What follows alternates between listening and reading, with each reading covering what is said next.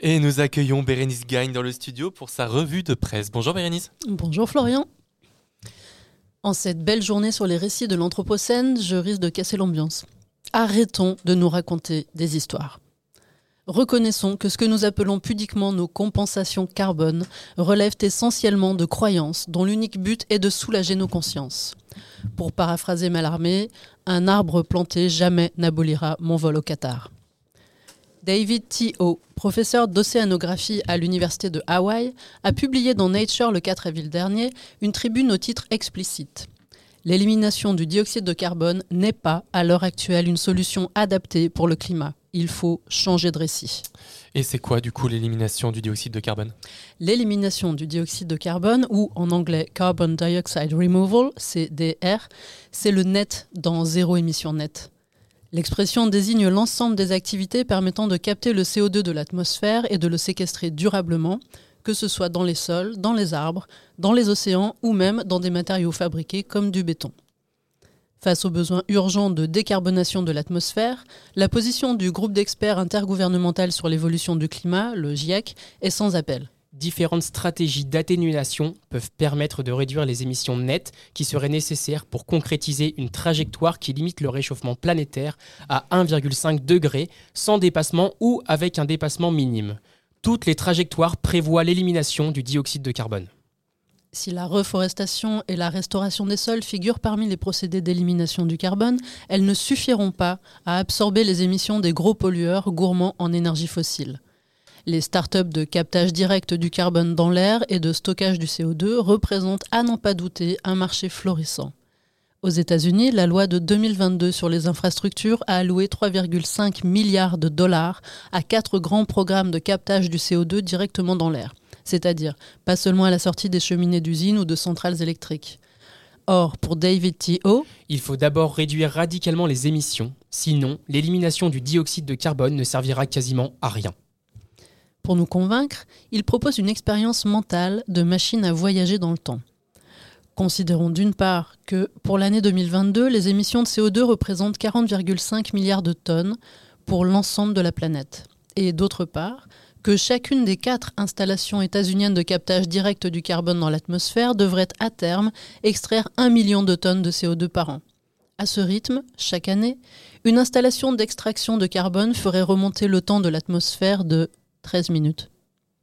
Mais le temps d'éliminer ces 13 minutes de CO2, le monde aurait déjà rejeté une autre année de carbone dans l'atmosphère.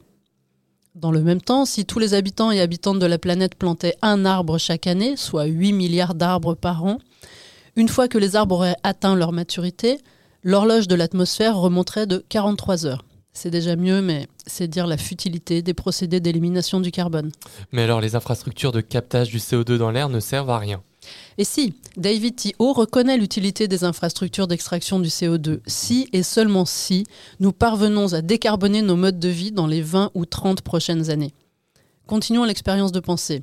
Si nous réduisions nos émissions de 10%, une installation d'extraction de carbone ferait remonter le temps de l'atmosphère de 2 heures au lieu de 13 minutes. Il suffirait, en quelque sorte, donc de disposer de 4000 installations non alimentées par des énergies fossiles pour atteindre le fameux zéro émission nette, ce qui paraît faisable à l'échelle mondiale.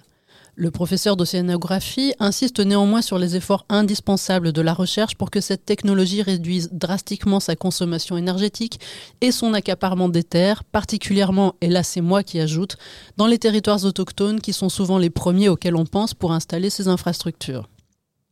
Pour conclure, David T.O. rappelle que jamais l'humanité n'a réussi à éliminer elle-même un polluant atmosphérique qu'on pense par exemple aux chlorofluorocarbures qui menacent la couche d'ozone, nous nous sommes contentés d'agir sur la source et nous avons laissé la stratosphère faire le reste. Il faut donc se préparer à l'éventualité que les procédés d'élimination du carbone ne fonctionnent pas ou pas assez. Se préparer, ça veut dire aussi inventer de nouveaux récits dans lesquels nos modes de vie sont débarrassés des énergies fossiles. C'est également l'appel de l'écrivaine Amélie Mouton dans un article intitulé Se défaire de nos pétrofictions, publié dans AOC le 19 avril. Elle nous invite à reconnaître que le pétrole imbibe tellement nos vies qu'il n'a pas seulement façonné nos paysages et nos modes de vie. La manière dont nous déplaçons, mangeons et consommons. Il s'est aussi emparé de nos imaginaires pour nous constituer en sujets pétroliers. Elle voit dans le pétrole une machine à fiction qui nous a donné l'illusion qu'il était possible de nous affranchir des limites terrestres et de vivre hors sol. S'inscrivant dans le nouveau champ académique des humanités énergétiques, Energy Humanities, elle appelle à réajuster nos subjectivités ou, en référence à l'auteur Camille de Toledo, à réinventer nos habitats narratifs.